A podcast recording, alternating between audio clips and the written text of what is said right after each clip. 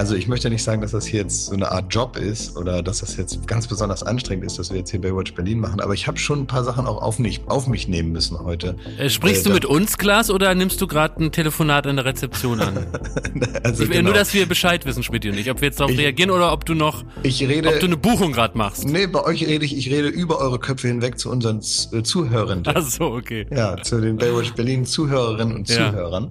Denn ähm, ich bin jetzt hier, also um das kurz zu erklären, falls ihr im Hintergrund ein bisschen Gequatsche hört, das liegt daran, dass meine KollegInnen von der Rezeption hier weitere Buchungen entgegennehmen. Ja. Teilweise klingelt hier auch so eine, so eine Glocke, dann kommen neue Gäste an und ab und zu. Äh, Muss kann es sein, dass du mal ein Zimmer zeigen musst und ein paar Koffer hochbringen.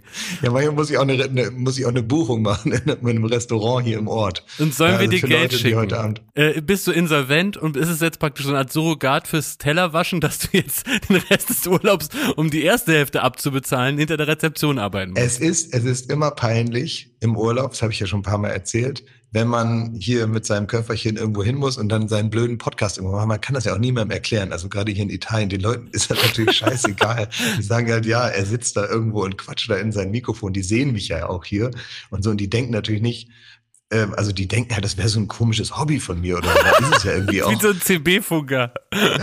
und, äh, und dann mache ich hier alle verrückt, die hier so ihren normalen Job haben und sag halt, die sollen alle ruhig sein. Also sag erstmal so einem Haufen Italiener, die sollen ruhig sein, während die arbeiten müssen und Teile ihres Jobs ist es, ans Telefon zu gehen. Jetzt bin ich gerade zu der hingegangen, weil der einzige Raum, wo ich das machen kann, wo gutes Internet ist, ist es halt hinter der Rezeption. Jetzt flüstern die da ihre Gäste in die Zimmer. Oh nein. Hallo, Oh, peinlich, herzlich willkommen im Palazzo Grande. Da Ihr Zimmer ist Zimmer 23. Kommen Sie, also ich brauche Ihre Kreditkarte und den Ausweis.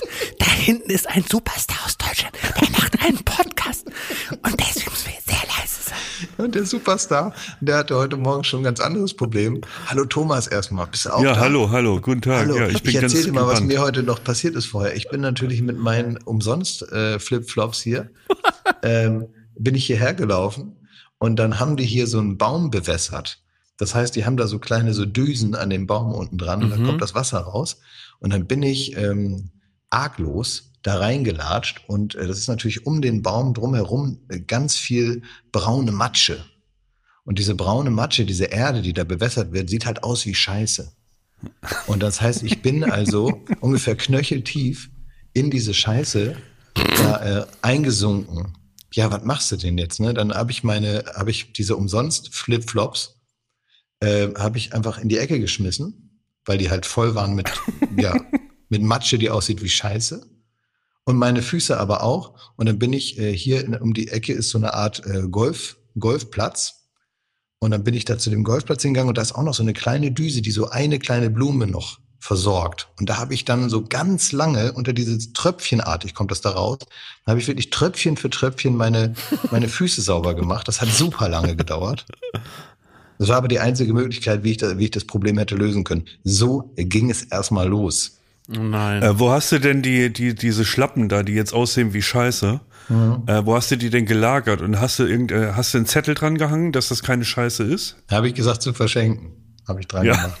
Dass dann Leute kommen können. Dass dann, nee, ich habe es einfach am Golfplatz, habe ich es äh, hinterlegt. Da sind also viele, viele bedürftige Leute, gehen da immer ein und aus und die freuen sich sicherlich. Und musst du dir jetzt an einem Strandshop ein komplett neues Outfit kaufen? Also das kann ich mir vorstellen, dass du bald mit so rosanen äh, Frozen-Schlappen durch dein Hotel läufst mit so einer und als anstelle von einer Unterhose hast du eine Bade, Bade so, so einen Badering an und so. Und eine, eine Sonnenbrille von Cars. genau, genau.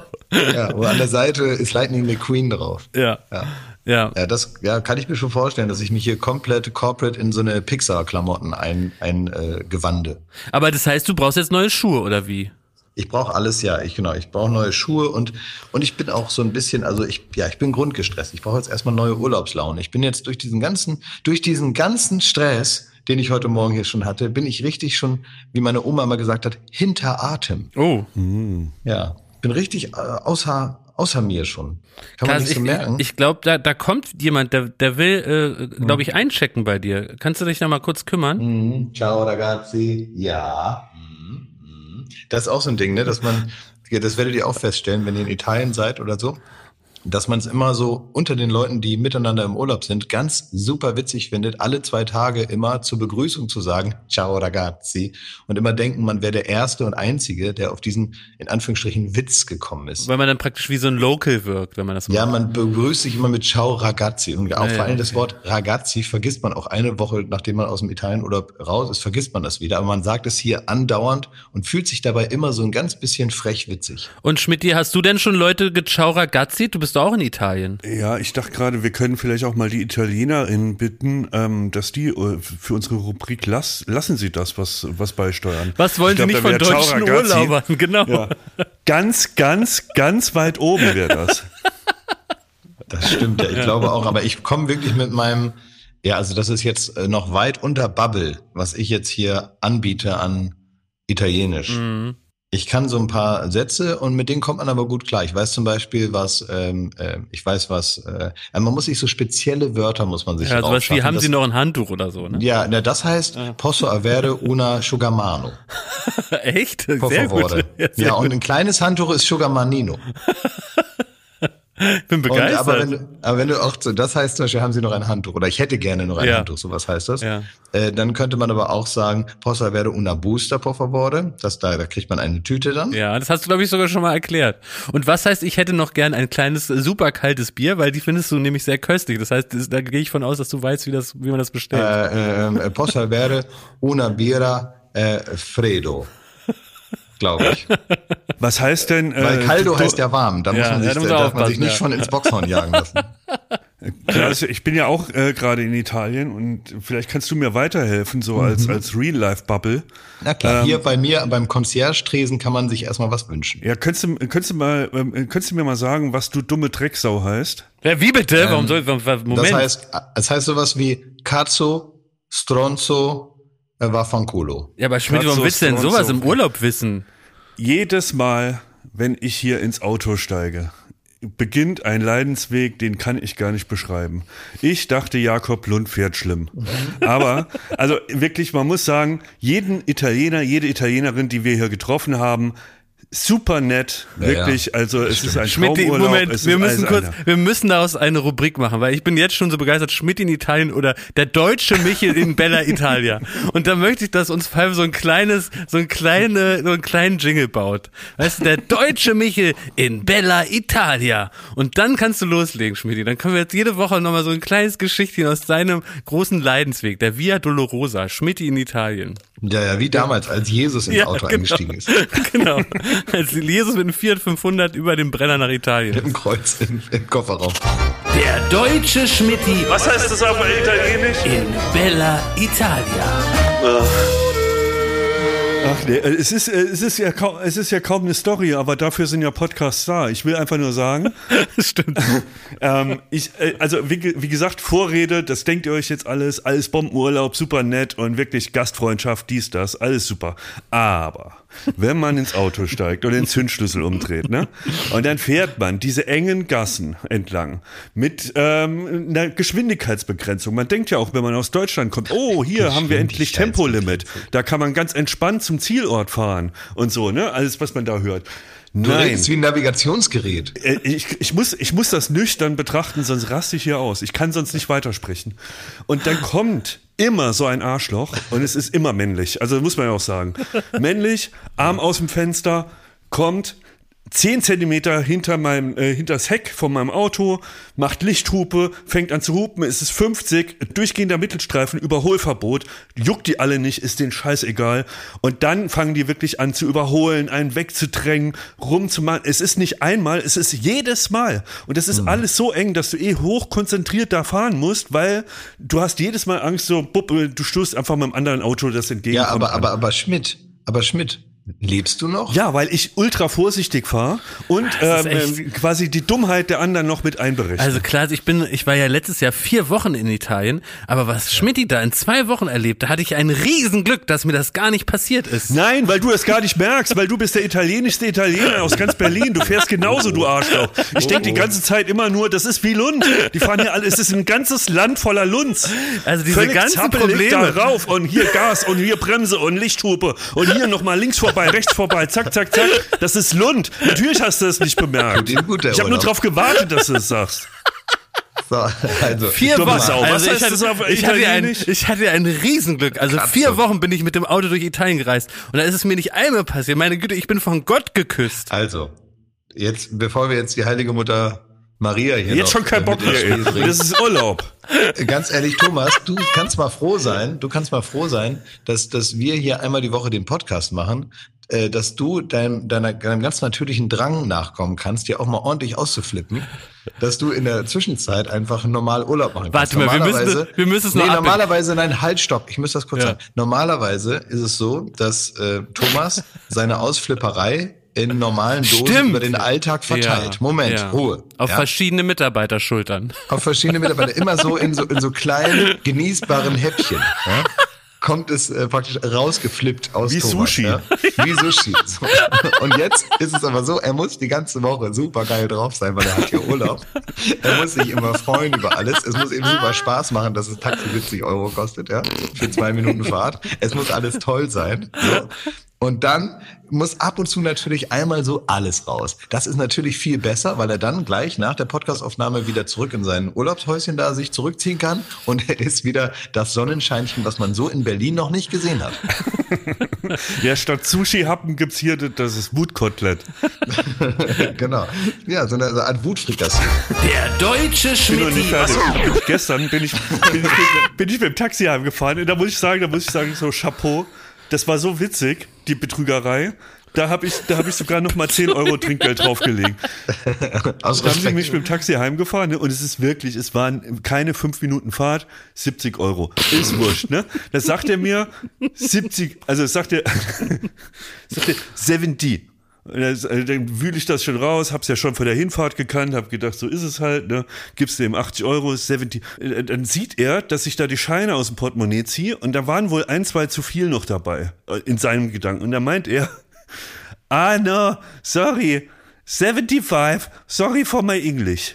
Ja. Und, und hat das dann so, als hätte er mir die 70 vorher wegen seinem schlechten Englisch nur verkauft. Ja, dann ja. ist ihm da noch mal, ist ihm die Grammatik noch mal eingefallen. Da hat er gesagt, das ist auf einmal noch mal 5 Euro teurer geworden. Ja, aber Schmidt, der Arme hat sich einfach nur geirrt. Warum sprichst du denn kein Italienisch? Da wäre das Missverständnis nicht Aber aufgekommen. was ich auch, was ich an deiner Formulierung interessant fand, Thomas, du hast gerade gesagt, da haben die mich mit dem Taxi nach Hause gefahren. Also die Italiener, alle, alle Italiener haben ihn mit dem Taxi nach Hause Also, gefahren. Schmidti, ich- da gibt es nicht, nicht mal einen, der Ja. ihn nicht hätte betuppen wollen. Also es ist wirklich so, das ist im Grunde der legitime Nachfolger, dein Italien-Bericht von Goethes italienischer Reise.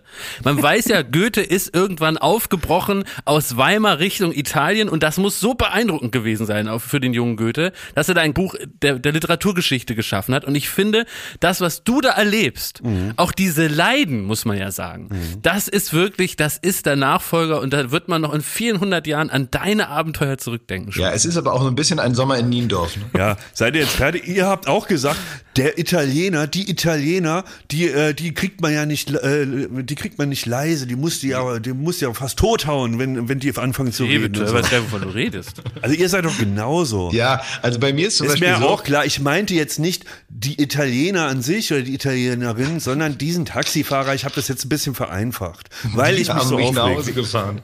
Ja. Aber Wollt ihr noch hören, wie die Italiener mich mit, mit, ähm, mit dem Boot rumgefahren haben? Das ist auch was.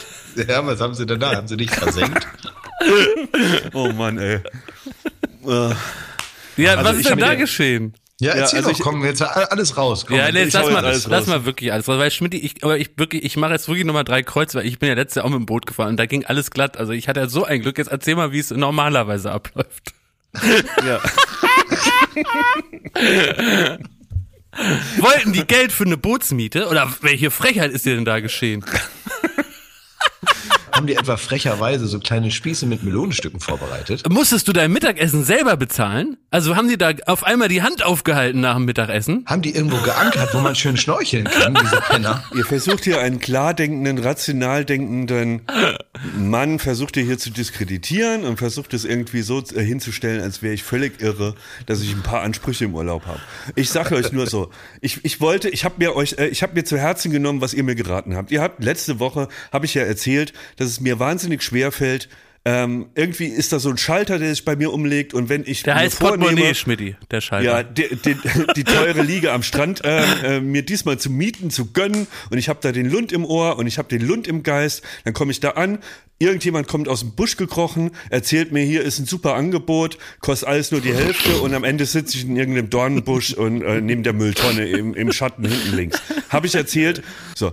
Und daraufhin habt ihr mich getadelt, habt gesagt, ich muss ja auch mal äh, fünf Grad sein lassen, ich muss ja mal äh, irgendwie auch mal leben. Ne? Aber ich habe das Gefühl, da ist wirklich so, wenn du das so erzählst, als wäre da so so ein Gollum in einem Hawaii-Hemd aus einem Dornbusch gekommen und hätte dich da reingelockt. Wo, je, Das waren wo, wo, das waren wo jeder sagen Italiener. würde, zu dem nicht, ne? Und Ja. du sagst, ja, der Mann, er, er hat was. Willst du ein Car kaufen? Nein.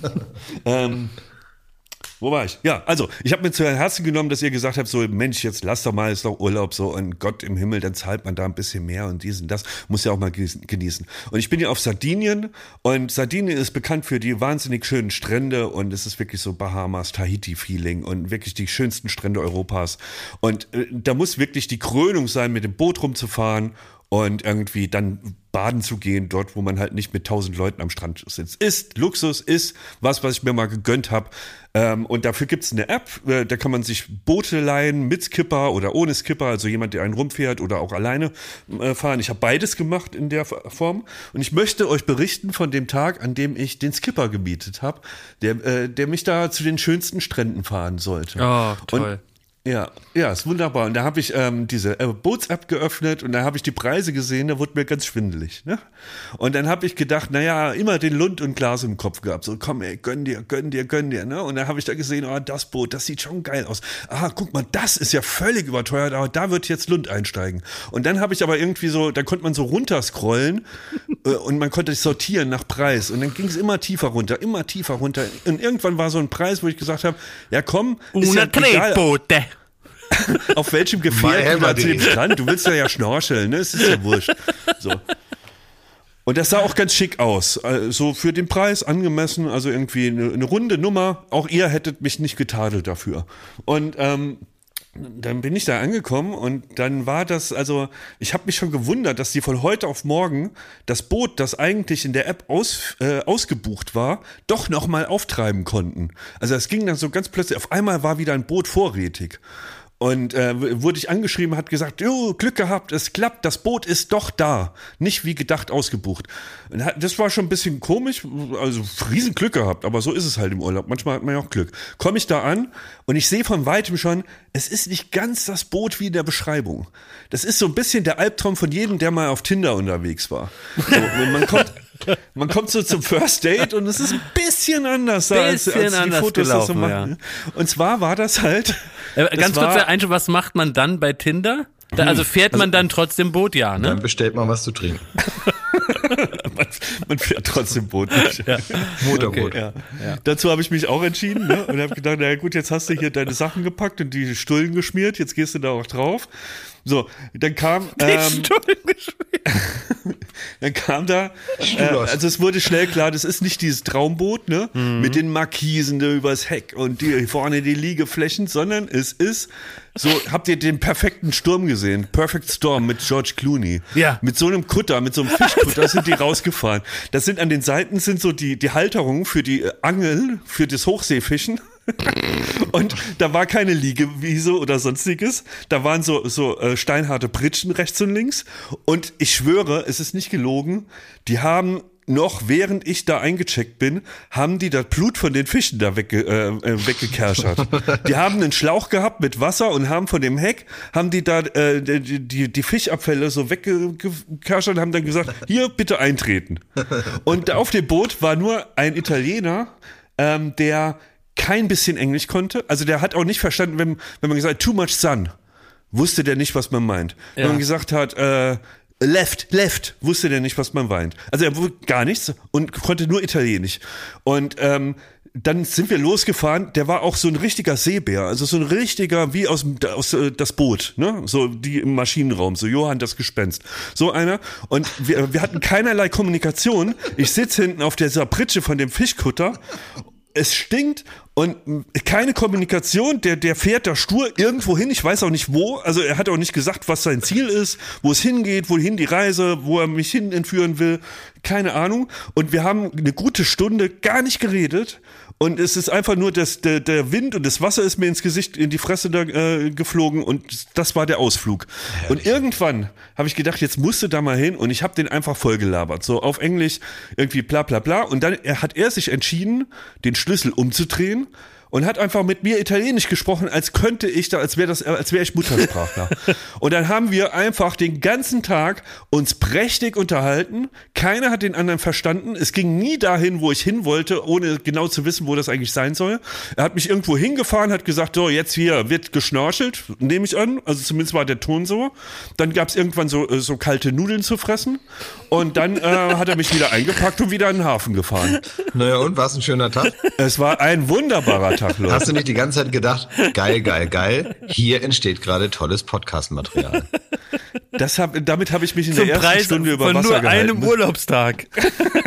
Muss ich wirklich sagen, ähm, das ist neu in meinem Leben, in eurem wahrscheinlich Ja. auch, dass wenn's wenn's richtig scheiße läuft, Dann denkt man, ne, geil, habe ich dann was denkt man wenigstens habe ich was für einen Podcast. Ja, das ne? stimmt, ja. So, Das aber stimmt. ich möchte noch mal betonen, ab dem Zeitpunkt, ich, ich, der ist aufgetaut. Und irgendwann war der so hilfsbereit und hat andauernd Sachen gemacht, die ich nicht verstanden habe. Und dies, da. Also wirklich, der hat sich gekümmert und mich vollgelabert auf Italienisch. Und wir hatten einen Mordspaß, ohne auch nur ein Wort zu verstehen. Also dann war es doch doch ein schöner Tag. Ist doch gut. Es war ein schöner dann, Tag am Ende. Ja, eben, da war es ein individueller Tag, weißt du, sowas, was man nicht planen kann.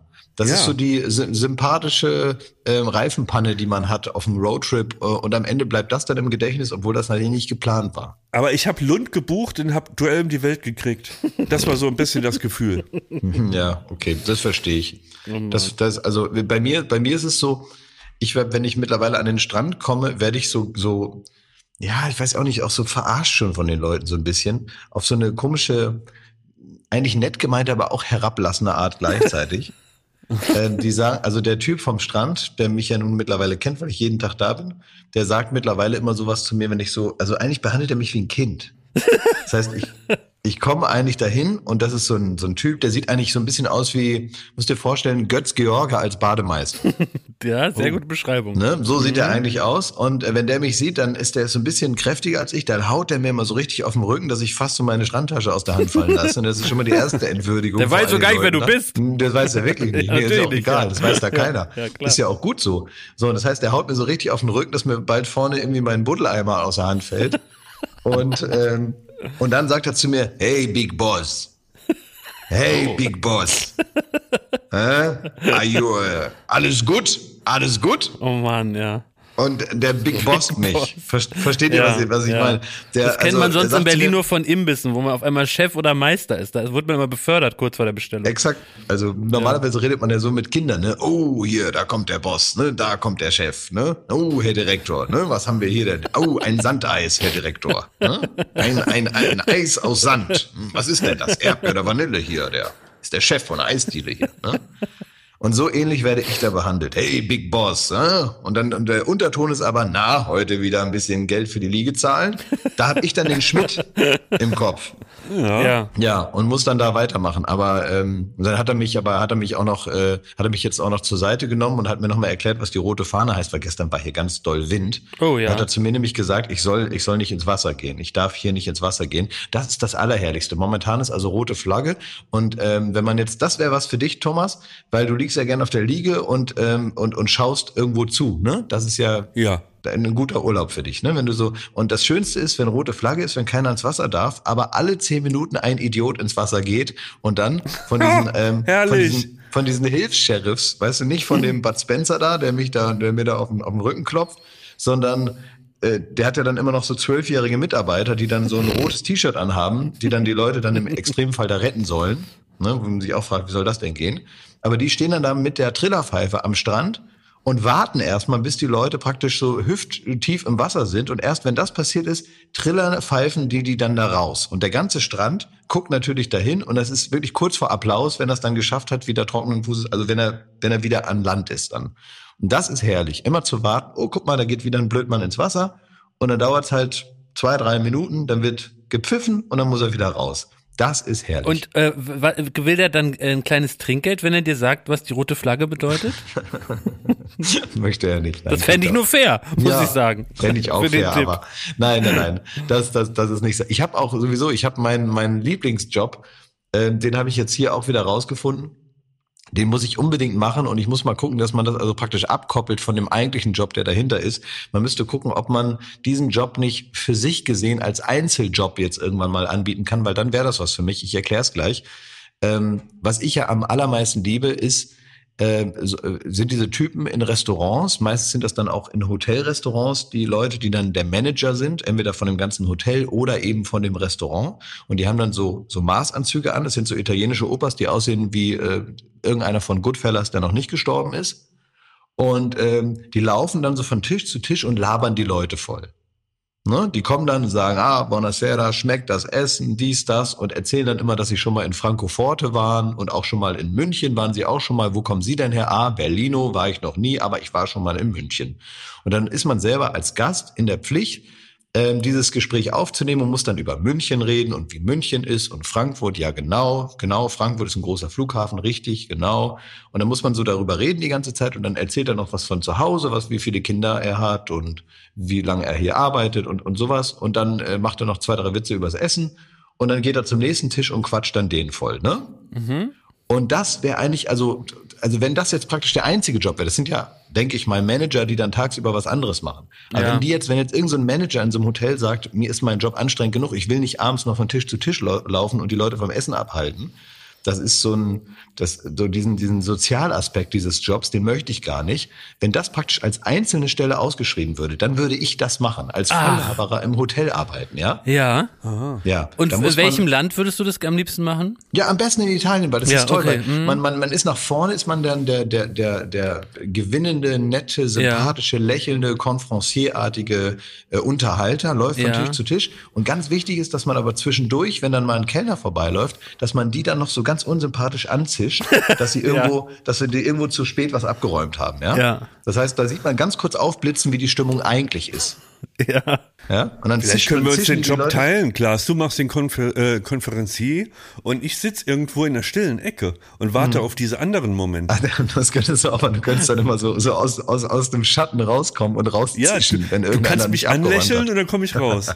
Das ist gut, ja. Das finde ich, äh, dann dann muss man auch ganz selten, muss man mal selber so ganz gönnerhaften Teller abräumen. So, und dann, und dann, und dann nimmt man den so fünf Meter weg vom Tisch und dann weiß man nicht, wohin damit. Ja, weil man selbst anpackt, ne? Ja, weil man mal selbst anpackt und so. Dann kann man auch mal ein Foto machen, dann kann man sagen, sollen wir, soll ich mal ein Foto von Ihnen machen, wie Sie hier sitzen beim Essen? Und dann nimmt man das Handy von denen und macht ein Foto von den Leuten und so weiter. Ähm, also ja, wir könnten das zusammen machen. Du musst dir dann nur merken, wie ich heiße, Schmidti. Ja. Weil ich habe nämlich, ich wollte noch mal nachfragen, du hast mich letzte Woche im Podcast, hast du mich zwischendurch Jörg genannt. Das stimmt. Können wir die Stelle nochmal einspielen? Dauert das jetzt zehn Ja. Minuten? Hä, nee, Genau. genau das nicht, Jörg, äh, Klaas. Klaas völlig Hast falsch. du das Klaas Jörg genannt? Ja, nee, aber äh, ich wollte nur sagen, ähm, ich wollte nur sicher gehen, dass du weißt, wer ich bin Ja. und wie ich heiße. Weißt du, weil das sonst irgendwie. Aber grad, wenn schon klar, so ich schon finde, einen Podcast machen. ich finde, das kann mal ja passieren. Ey, das Ja, kann ja. dem Schmidt echt mal passieren, dass er dich auf einmal Jörg nennt. Ey, ihr- So lange kennt er euch jetzt nur auch noch nicht. Ich glaube, es sind ja erst 15 Jahre und jede Woche ein Podcast. Also, das kann mal passieren. Warum hast du mich denn Jörg genannt, Schmidt? ja, ich Oder Schulzi, äh, Schmidti? Ich kann, es kann nur damit zusammenhängen, dass ich halt wirklich, ähm, wenn ich nicht gerade diese Aktivitäten, die ich vorhin beschrieben habe, mache, also sprich mich ärgern oder äh, Boot fahren, ähm, dass ich wirklich an Faulheit, ich habe das Hirn so runtergefahren.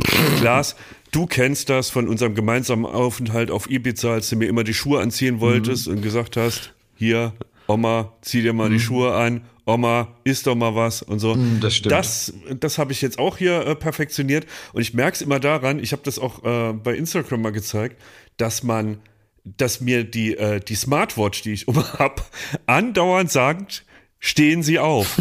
Jetzt stehen Sie bitte auf. Stehen Sie auf. Und dann, dann erbarme ich mich, ne? Und die ist, glaube ich, so richtig hilflos. Die weiß mit diesem faulen Subjekt da gar nichts anzufangen. Und die, die ist dann richtig happy. Sobald ich dann aus dem Pool steige, fragt sie, trainieren Sie? Fragezeichen. Soll ich Joggen anmachen? Dann sage ich, nee, ich gehe ein Bier holen, Alter.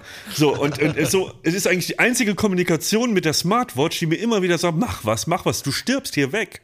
Du, du verfaulst einfach. Du wirst zu Chlorwasser, wenn du hier weiter drin bleibst. Und da kann es Gott. sein, sein, dass ich da mal den Jörg ins Spiel gebracht habe. Ja. Aber Schmidti, du bist nicht der Einzige, der vom lieben Gott gestraft ist mit einem äh, Horrorurlaub. Ich habe euch ja letzte Woche berichtet, dass ich völlig zerurlaubt bin, weil vier Wochen Urlaub einfach viel zu lang sind. Ne? Ja. Und dann komme ich, ähm, äh, fliege zurück nach Berlin und erwarte einfach den guten alten Alltag, dass einfach alles so ist, wie es war. Oder wie, was schreit, was schreit hier der, der, der äh, Frauentauschmann immer? Bleibt alles so, wie es hier ist. Und das hatte ich halt erwartet, dieses Feeling, dass alles so ist, wie es ist, dass im Büro alle da sind. Seit Montag ist die Mühle wieder angeschmissen, wir bereiten ähm, fröhlich Late Night Berlin vor. Aber im Privaten ist es bei mir äh, bröckelig. Also ich erwarte praktisch, dass ich in meine Wohnung zurückkehre und alles geht eben so los. Man öffnet die Briefe und äh, los geht's Alltag. Aber bei mir sollten, das war ganz pfiffig gedacht, während meiner Abstinenz Umbauten stattfinden. Und natürlich kam es so, wie es kommen musste. Die Umbauten sind so, dass äh, mein Klo ist weggehauen, mein Waschbecken ist weggehauen und meine Dusche ist weggehauen.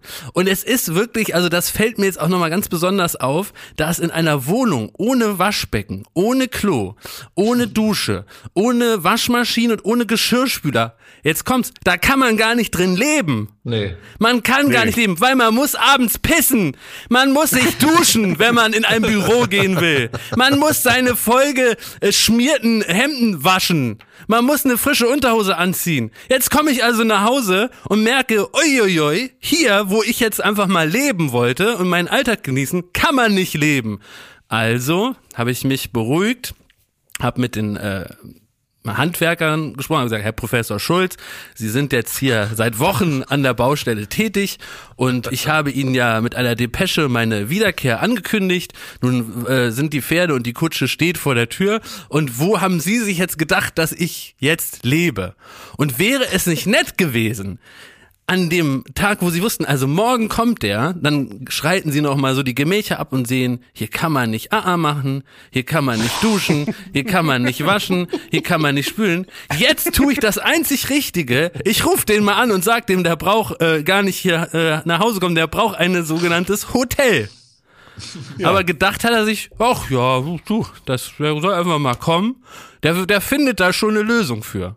Und weil ich nicht der Typ Mensch bin, der bei den Nachbarn kackt, musste ich also ein Hotel buchen. Und ich habe es jetzt so gelöst. Ich habe jetzt ein Hotel und ich bin ja, wie ihr wisst, Berliner. Also seit 36 Jahren lebe ich in Berlin. Ich bin hier äh, geboren. Das ist meine Heimatstadt. Und jetzt wohne ich zum ersten Mal in Mitte. Und das ist so verrückt. Ähm, ich weiß nicht, äh, ob ihr euch das äh, Wo vorstellen könnt und ob ihr wisst, äh, das werde ich jetzt nicht so ganz genau beantworten, ähm, aber ob, ob ihr auch so ein Gefühl äh, schon mal hattet. Ich bin jetzt wie ein Tourist in meiner eigenen Stadt. Wenn ich morgens aufstehe, dann stehe ich wirklich im Zentrum von Mitte, in der Nähe vom, vom Rosenthaler Platz und dann äh, ist da so ein Gefühl wie, weiß nicht, wie als ich in Paris war. Und man so das Gefühl, oh, jetzt erwacht hier gleich die Großstadt und man hat so komische, diffuse Gefühle. Wo trinke ich denn jetzt hier mal einen Kaffee und ich hole mir ein Croissant und ich atme ein. Vielleicht gehe ich später noch zum Brandenburger Tor, dann fällt mir ein, nein, du Arschloch, du gehst jetzt einfach ins Büro. Und es ist ein ganz komisches Gefühl, dass ich so einerseits zu Hause bin, aber irgendwie bin ich nicht zu Hause. Ich bin Tourist und ich, ich sehe die Stadt auch mit anderen Augen und dazu kommt noch, dass ich in Mitte in einem Teil wohne, wo nur junge, coole Leute sind und ich habe das Gefühl, wenn ich auf die Straße trete, bin ich wie in so einer Balenciaga Modenschau. Und ich fühle mich sofort hässlich und underdressed. Ja, aber das ist das Problem an Berlin Mitte. Man hat wirklich das Gefühl, da sind irgendwo unsichtbare, ähm, ähm, unsichtbare Grenzposten, Ja, ähm, die wirklich die Leute austauschen oder umziehen. Exakt. Also man hat wirklich das Gefühl, entweder werden bestimmte Leute einfach wieder nach Friedrichshain geschickt und gesagt, du gehst jetzt wieder in deine Muffbude Kommen und die Cargohosen- die, die Fenster ab. die So, Cargohosen das- kommen mir nicht nach Mitte. So ist es, genau. Du, du machst wieder als Sonnenschutz wieder das APPD-Plakat in, ins Küchenfenster. Und, ähm, und, und, und, oder du ziehst dir diesen neongelben Balenciaga-Hoodie an, dann darfst du weiterlaufen. So ist es. Es ist Hat wirklich. der Dr. Schulze, Professor Schulze, hat er dir gesagt, wie lange das geht da? Wie lange du da in dieser äh, Jugendherberge hausen Also musst? Schmidt, da muss kurz mal durchatmen. Da will er sich nicht festlegen. Also er will sich nicht festlegen, weil er. Nein, äh, er will da- er, kann er nicht einschätzen, wie das. Er kann es. Er kann es nicht. Aber ist der er Herr kann Dr. es- Schulze denn schuld oder? Nein, Aber sag mal, also ich komm- nein, nein, er ist nicht schuld. Der ist doch nicht schuld. Aber du, Jakob. Nein, das sind die Fliesen, die kommen nicht. Die wichtigen Fliesen! Jakob, mir kommt es schon so vor, als Ja. hätte man selber als Bauherr auch eine Verantwortung zu tragen. Dass man bestimmte Timings. Ne? Nein, Also, ich find's richtig, dass alle Bilder auf einmal abgerissen wurden, obwohl die Fliesen nicht da sind. ja, siehst du mal. Aber Jakob, du hast ja wahrscheinlich auch, ähm, du hast ja auch irgendwie bei MyHammer so die, die billigsten Handwerker gesucht.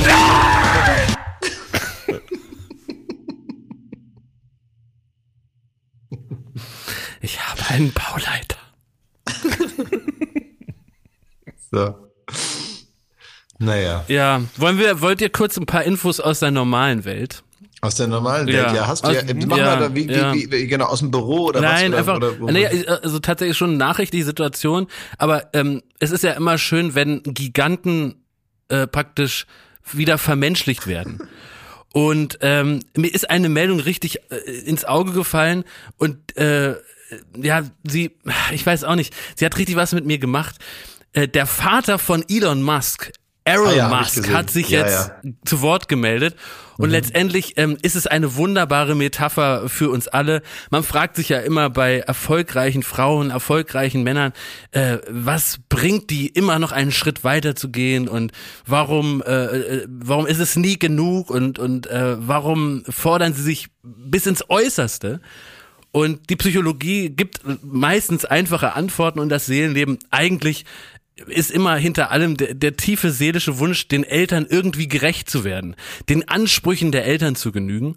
Und da würde man doch sagen, jemand wie Elon Musk, einer der reichsten Menschen der Welt, reicher als fucking Jesus, der wird vom Vater doch wahrscheinlich minütlich hören, Elon, you did great, du bist der Beste.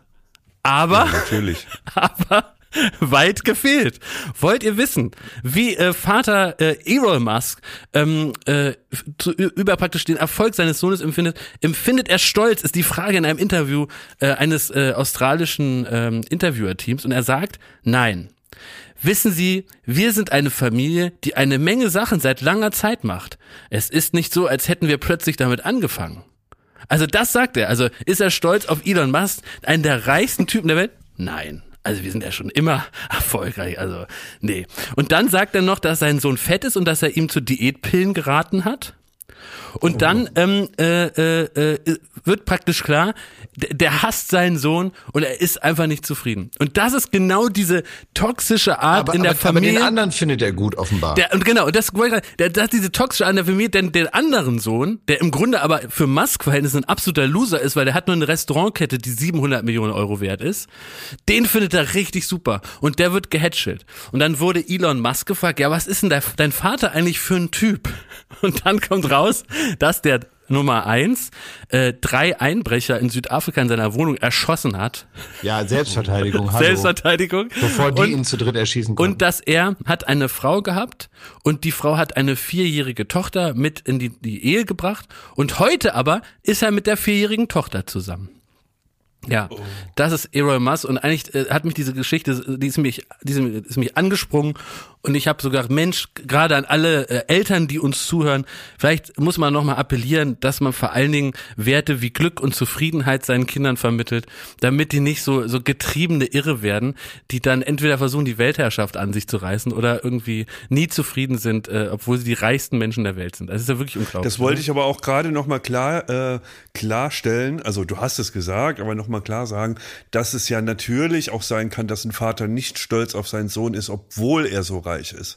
Weil, wie wir alle wissen, ist der Reichtum ja nicht der Gradmesser für den Charakter des Menschen. Exakt. Das aber ist richtig. Das ist richtig, Thomas. stimmt. Wir, ganz Das ehrlich, stimmt. das, und, und ich finde das auch wichtig, dass ich zum Beispiel bin bei dir, jetzt, wenn ich mich jetzt in so einer väterlichen Rolle dir gegenüber sehe, Mhm. ich bin eigentlich eher stolz, wenn du dich mal entspannst. Also wenn du so, wie du da sagst, mit aufgeweichten Fingern und einem Bier in der Hand und mit einem Bein im Skimmer da Ja. äh, in Was ist deinem ein Pool Skimmer? hängst.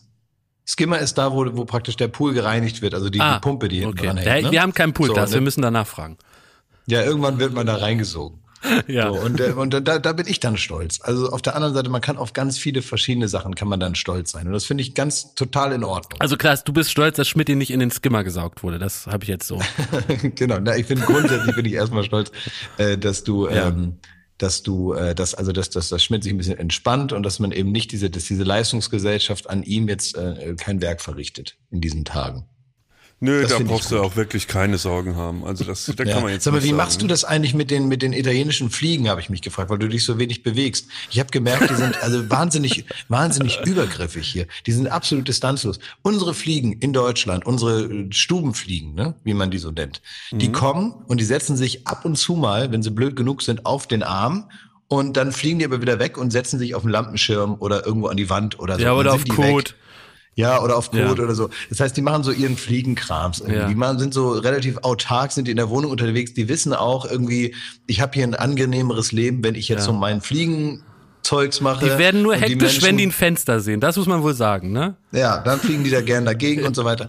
Aber ansonsten machen die eigentlich in Deutschland, haben die so eine Parallelwelt in der Fliegenuniversum. So, ne? Und ab und zu setzen sie sich dann doch mal aus Versehen einem auf die Hose und dann sitzen die da kurz, aber sie stören nicht weiter. Ja, Hier machen halt ist ihr das ganz anders. so, ne? Hier, ja. hier ist das ganz anders. Hier sind die Fliegen die ganze Zeit, die sitzen auf dem Arm und dann macht man die weg und dann sind die eine Sekunde später sitzen die auf derselben Stelle, ganz frech. So, und das machen die die ganze Zeit, so dass man richtig, richtig wahnsinnig und verrückt wird. Und die sind auch viel schneller als deutsche Fliegen. Und man kriegt die nicht. Und deswegen, da wollte ich dich mal fragen, wie du jetzt als völlig, also bewegungsloser, ich habe wirklich da gesessen und gedacht, wie macht der Schmidt das, dass der da einfach bloß sitzt? Also erträgst du die einfach wie so ein Faultier? Ich habe auch mal gehört, dass ein Faultier beispielsweise äh, ganz viel diese, diese Ameisen, diese fiesen Ameisen an der Haut hat, die die so ganz doll beißen, aber die machen die nur deswegen nicht weg, nicht etwa, weil denen das nicht wehtut oder das die nicht stört, sondern weil die zu faul sind. Weil das sind ja Faultiere. Deswegen machen die diese fiesen Ameisen, die so ganz doll beißen können und so, so ein brennendes Gefühl machen, machen die nicht weg. Bist du da so wie das Faultier? Ja, also da würde ich tatsächlich auch überlegen.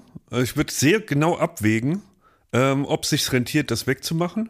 Aber, und das ist das Beste, und das hatte ich wirklich noch nie im Urlaub, es ist keine Mücke da, keine Fliege da, es ist keine Hornisse da, es ist keine Wespe da. Du kannst nachts auf, dem, auf, äh, auf der Terrasse sitzen. Es ist nichts, was summt. Ich weiß nicht, ob das die beste News ist bezüglich des Klimawandels und so, aber für diesen Urlaub ist es wirklich ungeahnt schön. Du hast nichts, was da brummt und fliegt und deswegen kann ich ganz ungestört faul rumliegen, ohne auch nur den Arm kurz bewegen zu müssen, wie das meine, Also die, meine die, Uhr die moniert. Ruhe, die du jetzt hast, weil, weil die, weil die äh, Tiere nicht da sind, die hast du jetzt im Instagram-Postfach, weil du den folgenschweren Satz gesagt hast, dass du dich freust und dass es ein gutes Zeichen des Klimawandels ist, dass nichts mehr brummt. Also da Das wirst du ich nicht viele, gesagt, da wirst du viele Nachrichten kriegen von Leuten, mit die das, Das nochmal erklären mit den gesagt. Bienen, ne? Das hat er Nee, nicht nee, da gesagt. Er hat das doch schon. Hat er nicht gesagt. Er hat gesagt, das ist jetzt für ihn mal ganz angenehm, aber er ist sich nicht sicher, ob das für die Welt so eine gute Nachricht Okay. ist. Also du, du würdest dir schon ein paar Bienen wünschen, richtig? Ey, Bienen, Bienen jederzeit. Hat nicht, hat nicht, hat nicht sogar, Ja. hat nicht Einstein sogar gesagt, wenn die Bienen aussterben, hat die Menschheit noch vier Jahre? Ja, es ist ja irgendwie soweit auch logisch eigentlich, ne? Wenn die Ja. nicht mehr bestäuben und so, dann ist der Kreislauf im Arsch. So ist es. Aber ich werde zu den Fliegen jetzt auch mal netter sein. Aber sag mal, weil ich ja jetzt äh, zu Hause bin, aber mich irgendwie nicht heimisch fühle, habt ihr einen Ort, wo ihr euch äh, heimisch fühlt? Äh, ist das eure Wohnung? Ist das bei dir, Schmidti, das Saarland? Äh, wie ist das bei dir, Klaas? Wenn du nach Oldenburg kommst, bist du dann daheim oder ist es Berlin? Nee, das ist schon, also das kennst du ja nicht als, als äh, Berliner, Genau. der da immer noch lebt und so. Es ist schon ein Unterschied. Ähm, also in Oldenburg für mich zu sein, hat für mich nochmal eine ganz andere Sehnsucht. Also ich habe, ähm, ko- komischerweise ist es so, ähm, dass ich immer das Gefühl habe, ich vermisse die Stadt. Und dann fahre ich dahin und dann vermisse ich die auch so ein bisschen. Und dann ist es auch ein bisschen befriedigend, wenn ich da bin. Aber ich äh, merke dann, dass äh, das geht dann auch manchmal mit einer, wie soll man sagen, wohligen Melancholie einher, dass ich dann teilweise merke, ich vermisse eigentlich eher die Gefühle, die ich da früher hatte. Mhm. Und diese Gefühle sind ja unwiederbringlich. Das ist ja wie ein altes Fotoalbum anzuschauen. Da hat man ja auch manchmal so eine Art von schöner Melancholie, wenn das irgendwie gut war, dass man weiß, ah, das waren schöne Gefühle, obwohl ich die jetzt so gar nicht mehr herstellen kann, weil die Zeit ist vorbei. Und so ist es manchmal auch, wenn man in so seine alte Heimat, dann kennt man natürlich zu jedem Briefkasten und jedem, jedem jeder Straßenlaterne hat man irgendeine Geschichte im Kopf. Und manchmal gibt es eine Art ja, vermisse ich so ein bisschen das Lebensgefühl, was ich hatte, als ich noch so ganz klein war und da rumgelaufen bin. Und das verbinde ich natürlich eher mit einem Ort. Und ich glaube, wenn du an dem Ort bleibst, dann verbindest du das mit anderen Sachen. Dann weiß ich auch nicht, dann kommt vielleicht dir mal ein Geruch in die Nase und auf einmal fällt dir irgendwas wieder ein oder so. Und da ist es ganz klar so, dass ich da rumlaufe und das erstmal wirklich die ersten zwei Tage so hab, bevor ich anfange, wirklich da zu sein. Also, aber das, Das ist ein ist auch- Heimatgefühl dann. Ja, genau, das kommt dann irgendwann. Das Heimatgefühl Ja. kommt dann irgendwann. Irgendwann Ja, wird's dann, ja. irgendwann kommt man dann so in der Gegenwart an und dann ähm, und, und dann ist es so, so eine Mischung daraus und dann wird's irgendwann so eine Art Heimatgefühl. Aber am Anfang ist es eigentlich eher so ein Zurückblicken und ähm, eigentlich ist das aber schön. Und bei dir? Schmidt? Ja, ich kann das äh, 100% unterschreiben, was Klaas sagt. Ähm, es ist ja wirklich eher so, wahrscheinlich so ein bisschen diese nostalgischen Gefühle, die da wieder aufkommen. Man erinnert sich auch an die Kindheit, an die Jugend. Jeder, jede Straßenecke sagt dir was, hat eine Geschichte, wo du dich verletzt hast, wo du Fußball gespielt hast, wo du äh, die erste Kippe geraucht hast und so weiter. Also es ist halt alles verbunden. Und wenn man dann schon hinfährt, ähm, in meinem Fall jetzt ins Saarland, und du hörst, irgendwann, je näher man kommt, dann kommt auf einmal Leute in den Zug gestiegen, die, die, die Dialekt sprechen und so. Das ist so krass und bei mir kulminiert das Ganze. Ähm, äh, und da, da wird, da wird Klaas wieder kein Gefühl für haben. Das ist auch okay, aber ich glaube, du weißt, was ich meine, weil du äh, das Ähnliche gerade beschrieben hast. Es ist, ich bin immer mit meinem Vater auf dem Fußballplatz und wenn ich da stehe in dem Stadion und es kommen diese Fangesänge und gewisse, dann fange ich an zu weinen. Und zwar wirklich, nicht übertragen. Ich fange an zu heulen. Und ich sitze heute oft auch noch und gucke mir bei YouTube Videos an von dieser, von der Fankurve, weil das mir so nostalgische Gefühl, ich kann es gar nicht beschreiben. Es hat auch äh, nur sehr, sehr äh, sekundär was mit, mit dem Fußball zu tun. Sondern es ist das Gefühl, da war eine, eine ganz andere Zeit. Ich bin jetzt 20 Jahre außer, außer, außer Haus. Und ähm, man wird da so zurückgebeamt und auf einmal kommt so die Kindheit, die Jugend zurück, als man das so das erste Mal erlebt hat und auch diese ja, diese Massenansammlung. Und das ist auch so für mich mit das Prägendste, wenn ich wieder zurückfahre und ich bin da in dem Stadion, da, da heul ich Rotz und Wasser. Ja, das, das, das liegt aber auch, also ich, ich finde, zum einen sind es so die, die, die, naja, so, so gute Gefühle, gute Erinnerungen, die man hat, aber manchmal ist es auch so ein bisschen, manchmal so hat es auch was, wie soll man sagen, irgendwie so ein bisschen was Trauriges, weil man so das Gefühl hat, die machen hier einfach ohne mich weiter. Ja. Also Ja. man kommt dann da so hin und denkt, Mensch, das läuft einfach hier so weiter, so als als äh, das, das klingt jetzt wahnsinnig äh, egozentrisches Gedanke, so meine ich es ja gar nicht, sondern irgendwie denkt man, also keine Ahnung, wenn man da, wenn man da so lebt, hat man so den Eindruck, man man man macht so mit und man ist ein ein wichtiges äh, Rädchen irgendwie in diesem so irgendwie im, im Selbstverständnis. Und es ist ein komisches Gefühl zu denken, ach guck mal, jetzt bin ich 20 Jahre nicht mehr hier und hier, hier geht es trotzdem irgendwie so weiter. Äh, Und so ähnlich äh, ist das wahrscheinlich, wenn man irgendwann mal, mal, mal, mal tot ist. Dann gehen ja, Ja, trotzdem dem, morgen die äh, Leute zu wieder dem- zur Arbeit. Ne?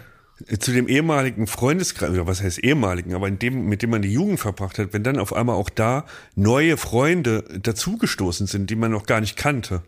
Weißt du, also dass man heißt, man geht jetzt am Wochenende, man ist mal wieder zurück in der Heimat, dann geht man am Wochenende ein trinken und dann sind da Leute, die gar nicht zu diesem Kreis gehört haben, als du Teil des Kreises warst, also so jeden Tag, ne?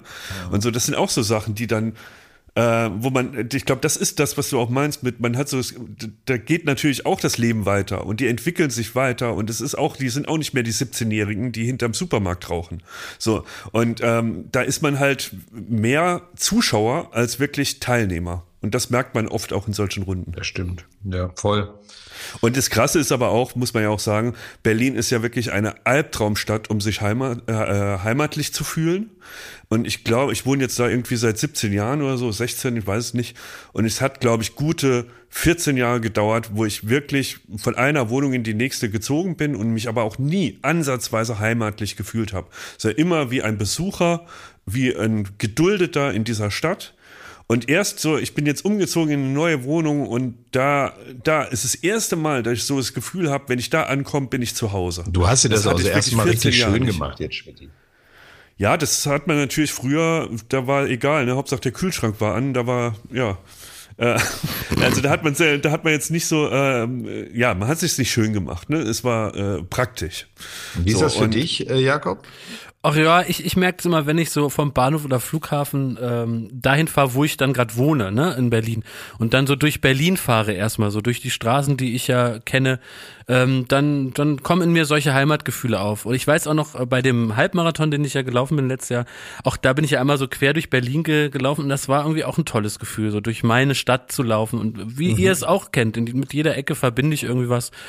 Und deswegen würde ich auch schon sagen, also Berlin ist so meine Heimat äh, und im besten Fall dann da, wo man wohnt und sich wohlfühlt, da kommt man dann so irgendwie an. Aber äh, was ist denn, wenn du an Berlin, wenn du da an de deine Heimat denkst, was sind denn da die ersten Sachen, die dir in den Kopf schießen? Na, ich glaube, das ist vor allen Dingen ähm, Wilmersdorf, wo ich groß geworden bin. Ne? Das ist ein Bezirk hier in Berlin und da so die Straßenzüge, wo ich lang gewohnt habe, äh, meine erste Schule und so da. Also ich glaube, deswegen finde ich ganz interessant in der Diskussion, weil das deckt sich bei uns allen. Das hat irgendwie auch immer viel mit Kindheit zu tun ne? Klar, du ja. hast von Gerüchen gesprochen mhm. und so von so Fotografien im Kopf, die man dann so vielleicht mit der Kindheit verbindet, diesem Großwerden. Und ich glaube, das ist so eng verbunden mit so einer Art Heimatgefühl. Das ist vor allen Dingen auch so herstellbar, ne? Das haben wir auch schon mal gesagt, wenn man diese 90er Jahre Reportagen sich ja, anschaut. Voll, ja, manchmal genau, sind es einfach nur so die Klamotten von irgendwelchen Leuten, die man gar nicht kennt. Ne? Ja. Dass man so, das dann überträgt auf so eine eigene Erinnerung, die man natürlich so, so, so ganz, als, als Kind konzentriert man sich ja in der Wahrnehmung immer auf so Sachen, die einen gerade interessieren und gar nicht die Sachen, Sachen, die wahrscheinlich jetzt an dem Bild oder an der Situation, die man so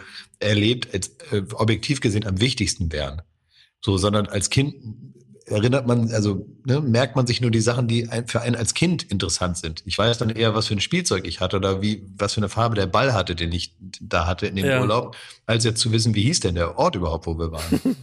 Ne, das ist ja alles egal, ne? Aber ich weiß, ich hatte so einen roten Ball mit so gelben Punkten drauf. Daran kann ich mich halt noch erinnern, weil das für mich viel wichtiger war als alles andere. Ich, ich finde es krass, Jakob, weil, also als Aus, äh, Außenstehender, das heißt hier ein Zugezogener in mhm. Berlin, kann man sich das gar nicht vorstellen, dass man so ähm, so Berlin in, in dem Maße als eine Heimat sieht, wie das vielleicht ein Oldenburger oder ein Saarländer, ein Pfälzer, ein äh, Bayer, keine Ahnung, äh, sieht, weil sich die Stadt so sehr verändert. Also in, mm, das stimmt auch. Wenn ja. ich jetzt so unseren Stadtteil Friedrichshain, da ist nichts mehr gleich zu dem, als wir damals hier, da hingezogen sind. Das sind ganz andere Gebäude, da wurden Sachen platt gemacht, da wurden Geschäfte ausgetauscht. Gefühlt jede Woche kommt ein neues Geschäft. Ähm, es ist ein ganz anderes Klientel mittlerweile da. Mm. Das war früher eher so, ja, linksalternativ. Es waren noch besetzte Häuser ähm, und mittlerweile ist es halt die Mercedes-Benz World. Ne? Ja, und ja, Amazon baut ein Riesenhochhaus. Also es ändert sich so sehr, das mag vielleicht für Wilmersdorf anders sein, aber ich kann mir so kaum vorstellen, dass man sagt, Mitte ist meine Heimat, weil Nein, sich Mitte mal, jeden Monat ändert. Überleg mal, in meiner Kindheit äh, hat er bis 89, zumindest die ersten drei Jahre meines Lebens, die Mauer noch gestanden, ne? Und die, die ganze ja. Ostberlin nach äh, in den Mitte der 90er Jahren, das äh, kann man sich ja tatsächlich heute auch als äh, Berlin-Besucher nicht mehr vorstellen. Da waren die Straßenzüge waren äh, für mich als Westberliner war das der Blick spärlich beleuchtet. Es roch überall so ein bisschen nach Braunkohle, weil so überwiegend geheizt wurde mit mit Kohleöfen in den Wohnungen alles war wirklich zertrümmert. Die ganzen prächtigen Altbauten im Prenzlauer Berg, das, die, die, die, die, die, waren spärlich zusammengehalten. Das war ein völlig anderes Berlin, ein Berlin, in dem es normal war, dass irgendwie ein Trabi vor dir gefahren äh, ist und das ganze Auto hat nach, nach, äh, nach dem Benzin gestunken, wenn du hinter dem hergefahren bist. Und es war äh, wirklich ein, eine komplett andere Stadt. Also hast du total recht. Und äh, deswegen glaube ich, mache ich mein Berlin mehr an Gefühlen als an als an Straßenzügen fest. Ja, okay das verstehe ich. Ich bin ja ultra stolz auf, ähm, ähm, darauf, dass wir es endlich mal geschafft haben, sowas wie eine Rubrik zu etablieren in dem Podcast. Das ist, das ist ja wirklich die Na, Moment mal, das ist ja wohl eine von vielen. Es gibt Schmidtis Technikecke, es ja, gibt Fra Fragen an den Prominenten. Wir haben heute deine neue Schmidti in Italien-Rubrik äh, äh, uraufgeführt. Nee. Nächste Woche wieder. Nee, nee, nee.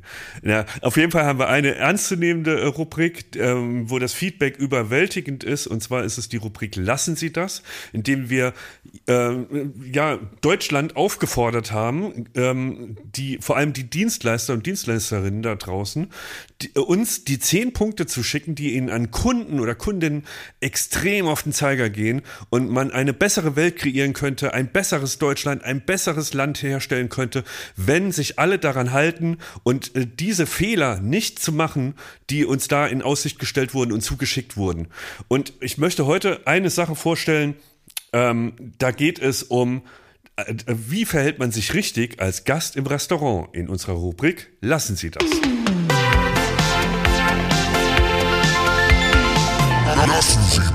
Gast im Restaurant. Und da möchte ich auch nochmal klarstellen, bevor ich das loslege, das ist keine Gagliste. Es ist jetzt nicht darauf ausgelegt, dass jeder Punkt eine Pointe ist. Aber es waren auch hier ein, zwei Sachen dabei, wo ich wirklich sagen muss, die habe ich selbst falsch gemacht. Und deswegen ist es mir wichtig, diese Punkte jetzt hier mal äh, zu benennen. Also, äh, die, äh, der Ilias schreibt, lassen Sie das als Gast im Restaurant. Erstens, Schnipsen, um auf sich aufmerksam zu machen. Nicht wundern, wenn wir Kellner sie bewusst ignorieren, wenn sie sowas tun. Lund, machst du das? Nein, das will ich wirklich nicht machen. Nein. Nee, das macht Ja, wie so, so Pepe, der Paukerschreck, ne? Nein, So Gott. irgendwo sitzen und da schnips, schnips, schnips. Macht keiner von uns, oder? Nein, das, Nee. das ist wirklich unhöflich. Zweitens, uns Kellner anhalten, wenn wir ein Tablett oder Teller in der Hand haben, um noch eine Kleinigkeit zu bestellen. Warten, bis der Kellner seine Hände frei hat, um sich ihren Wunsch aufzuschreiben. Das sollte, da muss ich sagen, das könnte mir mal passiert sein, wenn der so vorbeihuscht, dass man das, könnte ich noch einen Margarita. Ja, Ja, das, das ist mir auch schon passiert. Ja. ja. Ja. Unterlassen Sie es, den Kellner nach 15 Minuten zu fragen, wo denn das Essen bleibt. Vor allem nicht aus der Ferne auf die Uhr zeigen und das Fehlen des Essens gestikulieren. Bei einem vollen Lokal ist eine Wartezeit von 30 bis 40 Minuten nicht unüblich. Da dachte ich auch erst, natürlich zeigt man jetzt nicht mit dem Finger auf die Uhr, aber ich weiß gar nicht, hätte man die Geduld für 30, 40 Minuten? Seien Sie 30 ehrlich. Minuten hätte ich, ja. Ja, also wenn man sieht, es ist viel los und man manchmal hat man ja den, also man hat manchmal, glaube ich, ein gutes Gefühl dafür, ob hier jeder sein Bestes gibt oder ob auch viel, äh, also äh, praktisch äh, äh, rumgesessen wird. so Ja. und ich glaube, wenn man den Eindruck hat, es ist super viel los und jeder tut, was er kann, dann äh, bin ich auch dementsprechend geduldiger. Ist ja klar. Hier steht eine angemessene Wartezeit, bevor man nachfragt. fragt. Für Getränke wären 15 Minuten und für Speisen 45 bis 60 Minuten, je nach Fülle des Ladens. Nach der Nee, Bestellung. nach- Eine, nach einer Ja. Stunde darf man erst nachfragen. Nee, das sehe ich anders. Ab 45 Minuten darf man nachfragen, wo nee, das, das Essen sehe ich bleibt. anders. Nee, sehe ich auch anders. Was ist eure Schmerzgrenze? Halbe Stunde, 35 Minuten. Also Ja, ne? zum Nachfragen. Weil, ey, überleg dir, die haben vielleicht, es passiert ja auch wirklich hin und wieder, ein äh, Essen oder die Bestellung komplett vergessen. Dann würde ich jetzt nicht gerne nach einer Stunde wissen, die haben es vergessen und dann nochmal eine Stunde warten. Also, Ja. ja, hängt auch vom Ja, Restaurant ein ab, bisschen- glaube ich. Aber äh, es liegt eigentlich nicht an uns, das runter zu korrigieren. Nein, das stimmt. So. Hast recht. Äh, fünftens, uns mit Meister ansprechen. Das will ich wirklich nicht machen, ey. Ich glaube, das passiert aber öfter, als wir denken, ey Meister, komm mal ran hier. Ne? Oh Gott. So, und sechstens, das war was, Was mit was ich wirklich- Bürgermeister? Darf ich sagen, Bürgermeister, komm mal ran? Kannst du probieren, du. Wenn, äh, aber wenn du Boss genannt wirst, kannst du den auch Meister nennen. Da. Hey, Big Boss, äh. So, das nächste habe ich sträflich falsch gemacht. Sechstens, Trinkgeld über die Karte zahlen wollen. Wir wissen, Mach es ist ich nett immer. gemeint, aber es landet auf es landet auf dem Geschäftskonto, der Chef weiß nicht, wie viel vom eingezahlten Trinkgeld ist und darüber hinaus wird das Trinkgeld versteuert. Lieber bar auf die Kralle oder gar nicht. Hab ich jedes Mal falsch Also gemacht. mach ich war immer sogar so erzürnt in Italien, dass man nicht über, dass äh, man nicht per Kreditkarte Trinkgeld gibt. Okay, ja, das, da, also dann, das heißt, wenn ich jetzt ab jetzt ins Restaurant gehe, werde ich das Trinkgeld im Bar. Aber ich frage das vorher. immer. Ich frage immer, Ja, ob, man, ob das geht. wird Aber da, wahrscheinlich dürfen ja, die das nicht sagen, oder? nee, wieso dürfen die nicht sagen? Also es ist Ja, die können ja nicht im Restaurant sagen, nein, das kriegt dann nur der Chef, die dumme Sau. Nee, wieso? Doch. Das, genauso frage ich das.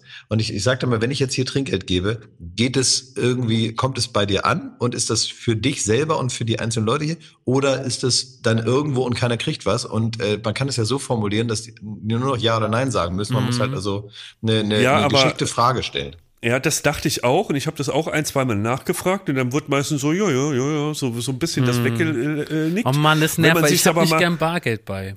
Ja, aber wenn man sich's überlegt, es ist doch logisch, der, der, der, äh, der Chef, der dann die, die Zahlung sieht, der geht ja jetzt nicht jeden einzelnen Kassenbon nochmal durch, was davon jetzt Trinkgeld war. Ja, ja. Und dass man darauf Steuer zahlt, ist ja ehrlicherweise auch klar. Ne? Ist ja auch richtig so. Also selbst wenn die dir sagen, ist okay, es kann nicht sein. Ja, wirklich ein wertvoller Siebtens, Tipp. Wenn Sie in einem griechischen, italienischen oder in irgendeinem anderen Restaurant fremdländischer Küche sind, und das geht nur an euch, Nein, unterlassen Sie es, die Kellner mit ihren drei, vier Wörtern der jeweiligen Sprache zu nerven. Wir sind höflich und loben Sie für Ihr Buongiorno und Ihr Cal- Calimera, aber innerlich wollen wir Sie erwürgen. Ciao, ragazzi. Ciao, ragazzi. Aber ich stelle mir manchmal vor, wie niedlich ich das fände, wenn so ein Italiener in einem deutschen Restaurant sitzt und irgendwie probiert, das Schnitzel auf Deutsch zu bestellen. Da Ah, ja, vielleicht einmal, denken, vielleicht auch süß. fünfmal, ne? Aber nicht hundertmal Nee, am nicht Tag. Ne? 100 Mal. Ja, ja, genau. Achtens, wegen paar Pommes und drei Krümel Fleisch müssen sie sich ihr Essen nicht einpacken lassen. Es, es gibt Leute, wirklich. Also ich glaube, man ahnt es einfach. Neuntens, eigene Getränke mitbringen. Sollte es eigentlich Sag mal. selbstverständlich sein. Na, ist ja klar, oder? Also, Ja, aber das, das haben die ja nicht erfunden. Das ist ich denen habe eine wichtig, Cola dass wir es dabei, danke, ich brauche nichts. Nee, Wahnsinn. braucht nichts, ne? Also ich glaube, es gibt's halt mit ganz teuren Weinen, dass man in irgendwelchen Nix Restaurants da. gibt's auch so. Korkgeld, nicht. Käse, alles äh, Blödsinn. Ah, Okay. Zehntens, nicht einfach hinsetzen, wenn Sie keine Reservierung haben. Auf den Kellner warten und fragen, ob noch Platz ist. Das Fehlen eines Reserviertschildes ist kein Argument. Ja. Ja, okay. Ja, habe ich aber auch schon mal falsch waren, waren, gemacht. waren hilfreiche Tipps, haben wir viel gelernt, finde ich. Aber ich habe, Ja. ich muss noch ganz kurz, ich habe nur drei Sachen, die sind gerade wichtig. Die hat mir jemand zugeschickt. Vielleicht hast du es auch bekommen, Schmidti und Klaas. Vielleicht habt ihr es auch bekommen. Äh, zu, zum Thema Eis, weil Eis wird gerade wieder viel gefressen. Und ich lese jetzt nicht alle Punkte vor, aber die, die ich auf jeden Fall falsch mache, ich finde, oder zumindest am wichtigsten finde, die will ich noch schnell sagen. Also ganz wichtig ist es, dass man, bevor man mit der Bestellung, also der Sorten anfängt, sagt, ob man es in einem Hörnchen oder im Becher haben will. Dann sagt die liebe Frau, die das zugeschickt hat, bitte, man soll sich nicht über die Vitrine legen und auf die Eissorten direkt zeigen. Es ist mit Absicht eine Glasscheibe da. Dann wollen die EisverkäuferInnen nicht gefragt werden, welche Sorte lecker ist. Das hassen die richtig wie die Pest. Was ich auch nachvollziehe. Dann, und das deckt sich, deswegen musste ich gerade dran denken, ähm, äh, man soll die italienischen Sorten nicht so aussprechen, so ultra italienisch, weil es macht die todesaggressiv. Wenn man da sagt so, ich hätte gern einmal Pfefferminz und einmal Stracciatella. Oh, da, da, da flippen die aus. Da Ja, flippen die aus. Völlig das ist auch peinlich. Ja. Das, ist, das war meiner Schwester und mir so peinlich, dass wir irgendwann nicht mehr praktisch im Auto geblieben sind, wenn der Eis geholt hat. Weil, weil der das immer so, mein Vater sah aus wie ein Italiener, aber war natürlich äh, ganz normal kein Italiener. Ähm, und hat dann auch mal sich da, und das war ja nicht mal eine italienische Eisdiele, das war äh, Eistreff, hieß es. Und ähm, also die haben nicht mal so getan, ne? Und dann tut er da so, ne? Ja. Peinlich war das. Und also als letztes bittet sie darum, den Witz nicht zu machen, gibt's hier auch warmes Eis. Da sind wir wieder bei den Dad-Jokes. Also das merkt Das man schon mal so als roten Faden, ne? Ja. Ja. Naja. Ich hätte mal den Wunsch, dass uns vielleicht mal ein Taxifahrer oder eine Oh, Taxifahrerin ja, das wäre sehr hilfreich. Finde ich auch sehr wär- hilfreich. Ja, ja. das wäre gut, ja. Das, also, das ist eine Rubrik, die mir sehr gefällt und wo wir alle noch was lernen können. Wir werden mal irgendwie gucken, weil wir kriegen natürlich viel mehr zugeschickt, als wir Ja. hier immer ver verlesen können. Wir werden irgendwie mal gucken, wie wir, wie wir das zugänglich machen. So. Ja, wir sammeln das und wir werden ausgewählte Sachen vorlesen und äh, auch die anderen werden nicht untergehen. Also schickt uns das gerne zu.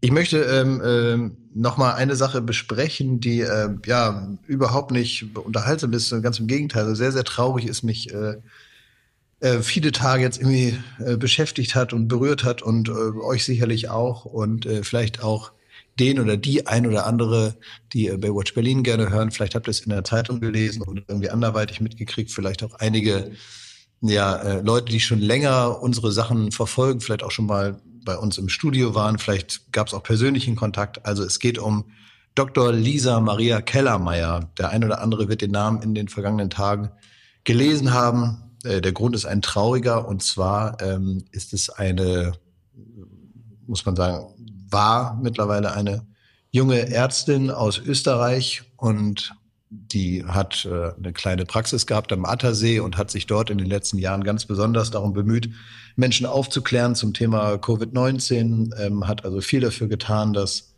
äh, Menschen geimpft werden, dass äh, Leute Bescheid wissen über die Impfung, dass Menschen äh, informiert werden über Corona, über alles, was damit zu tun hat und hat damit eben den Hass äh, radikaler Impfgegner auf sich gezogen und wurde sehr stark in den letzten äh, Monaten, im letzten, in den letzten Jahren, muss man sagen, bedroht und war dort ähm, vielen schlimmen ähm, Mails ausgesetzt und ähm, hatte zeitweise sogar ihre Praxis geschlossen, hat sich dort einen Panikraum einrichten müssen, also wurde sehr, sehr ernst bedroht, hat dann um Hilfe gebeten, ähm, natürlich an die zuständigen Behörden, an die Polizei, ist dort eigentlich, muss man sagen, ignoriert worden weitestgehend, ähm, auch abgestempelt worden als jemand, der ja nur die Öffentlichkeit sucht und so. Und dabei hat sie aber sehr idealistisch eigentlich ihren, ähm, ja, ihren, ihren Arbeitsethos so ausgelegt, als dass sie als ähm, junge Frau, die ähm, gerne deswegen Ärztin geworden ist, weil sie Menschen helfen wollte, hat das so ausgelegt, in dieser besonderen Situation zu informieren und auch gegen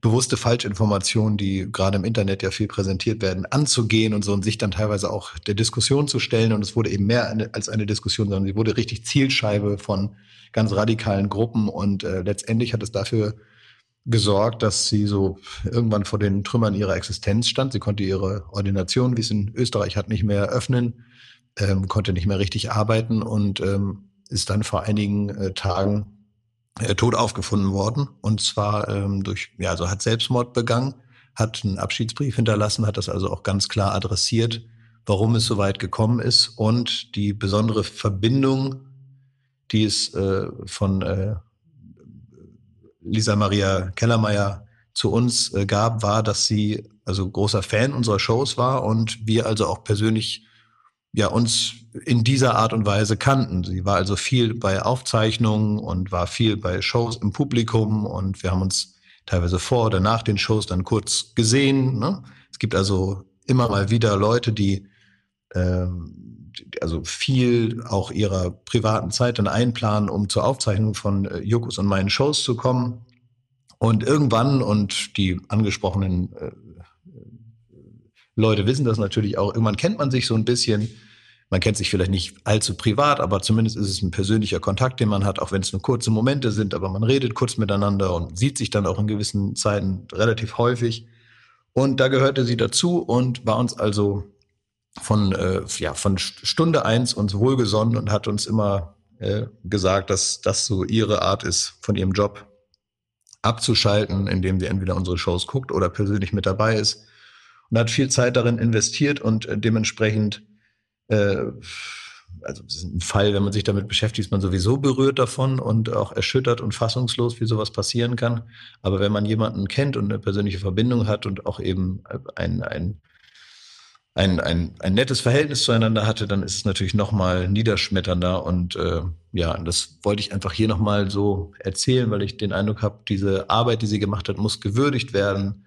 Die, der, der Fall muss bekannt gemacht werden. Jetzt auch nach ihrem, äh, nach ihrem äh, Freitod wird sie in, ja, noch verhöhnt, teilweise von bestimmten Leuten irgendwo im Internet. Und ähm, ich finde, das war eine ganz starke Frau und hat ganz viele äh, ganz vielen Menschen geholfen und äh, jetzt dieses wahnsinnig tragische Schicksal erlebt. Ihr habt das sicherlich auch gelesen und ja. alles mitbekommen, ne? oder? Ich glaube, das hat auch niemanden wirklich kalt gelassen. Also äh, unabhängig von den tragischen Umständen und den unfassbaren Sachen, die sich da abgespielt haben, auch in Bezug auf ähm, ja nicht gehörte Hilferufe von ihr in der Öffentlichkeit, aber auch ähm, in, in privater Kommunikation mit den Behörden, äh, die teilweise auch durch die Antworten der Behörden äh, die Sachen noch verschlimmert haben, sie als Lügnerin dargestellt haben in, in, in Teilen. Das lässt einen fassungslos zurück. Und wie du sagst, ähm, irgendwie ähm, war sie so lange Teil unserer Shows und saß oft in Reihe 1, hat sich Urlaub genommen für äh, unsere Sendung als Gast äh, zu besuchen. Äh, ich glaube, jeder von uns hat ein, ein, ein Bild mit ihr irgendwo ähm, äh, auf Twitter schon gesehen, äh, dass man nach der Sendung gemacht hat, sich kurz unterhalten hat und irgendwie geht einem das ähm, wahnsinnig an die Nieren und ich glaube, das, da spreche ich für Joko wie für fast jeden auch von der Florida, dass wir sagen können, ähm, da, ja, sie, sie war in gewisser Weise ein Teil von uns und ähm, wir finden es unfassbar und können nur appellieren, wirklich informiert euch mal zu diesem Fall ähm, und irgendwie ja, ich das kann es doch nicht gewesen sein. Na, ich, ich glaube so, dass, was man, wenn man sagt, ja, was kann man denn jetzt nun machen, wo wirklich das, das Schlimmste eingetreten ist, was hätte passieren können. Also was man jetzt machen kann, ist sich mit dem Fall und mit den Umständen auseinanderzusetzen und äh, das bekannt zu machen und äh, ein Bewusstsein zu erschaffen für, für solche oder ähnliche Lebenssituationen, die man geraten kann. Und zwar durch die besten Absichten, die man eben nur haben kann. In dem Fall eine Ärztin, die ihren Job macht und den ganz besonders gut macht und ganz besonders genau nimmt und Menschen helfen will. Und sie gerät in so eine Situation. Und dann gibt es eben offizielle Stellen und eine, eine, eine, eine da gibt es eben eigentlich Institutionen, die in so einem Fall unterstützend äh, zur Seite stehen müssen. Und wenn die das aber nicht machen, dann passiert eben sowas. Das heißt, sicherstellen, dass so etwas nicht noch einmal oder so ähnlich passiert. Ähm, und ich kann mir auch vorstellen, dass das auch so nach dem, was sie so während dieser ganzen Zeit gesagt hat, jetzt aber auch nochmal, was so rausgekommen ist, was jetzt auch nochmal aufgeschrieben wurde, ähm, jetzt als, als, als Abschied, kann ich mir zusammenreimen, dass das nochmal eine etwas wäre, was in ihrem Sinne wäre, ähm, diese Umstände transparent zu machen, um sowas in Zukunft zu verhindern und vielleicht den Menschen, die ein Interesse daran haben, Leute in so einen Abgrund zu schicken, äh, denen das Leben schwer zu machen und eben nicht denen, die helfen. Ich glaube, man muss auch nochmal klarstellen, also ohne dass wir das ähm, also es geht ist ja nicht, dass wir da jetzt mit dem Finger auf jeden zeigen, der jetzt kein Fan oder nicht an die Impfung glaubt oder irgendwie von mir aus auch Querdenker ist, er muss nicht unserer Meinung sein, aber man weiß auch in Zeiten, in denen Menschen wirklich in eine Tankstelle gehen und jemanden erschießen, weil der ihn aufgefordert hat, äh, eine Maske zu tragen. Das sind reale Bedrohungen und das ist natürlich eine, eine geisteskranke Minderheit, die da so reagiert oder auch diese Drohbriefe schreibt, die wirklich an, an Ekelhaftigkeit nicht zu überbieten sind. Und ähm, man muss diese Drohungen aber auch ernst nehmen. Und ähm, ich glaube, da ist viel, viel falsch gelaufen. Und äh, da würden wir uns alle wünschen und sich besser fühlen, wenn man da ein bisschen achtsamer drauf, äh, ja, einfach drauf achtet ähm, und die Menschen hört, die um Hilfe bieten.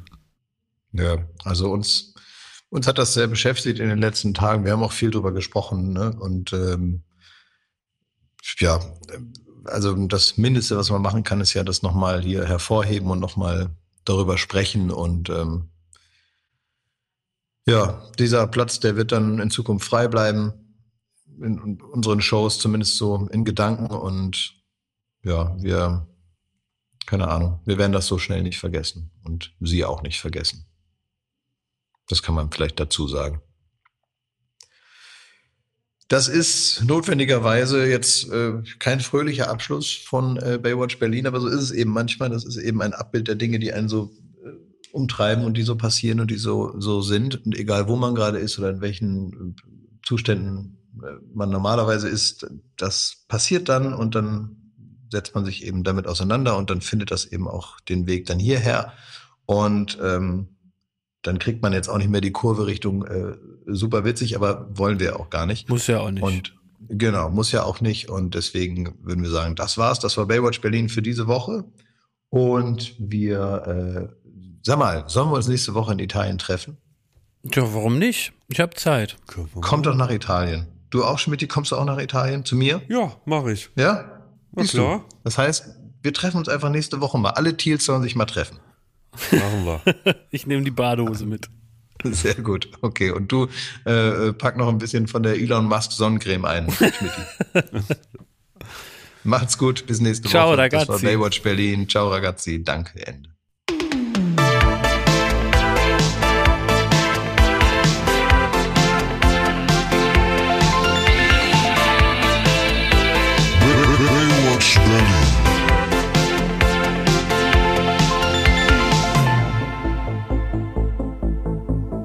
Baywatch Berlin ist eine Studio Bummens Produktion in Zusammenarbeit mit Late Night Berlin und freundlicher Unterstützung der Florida Entertainment.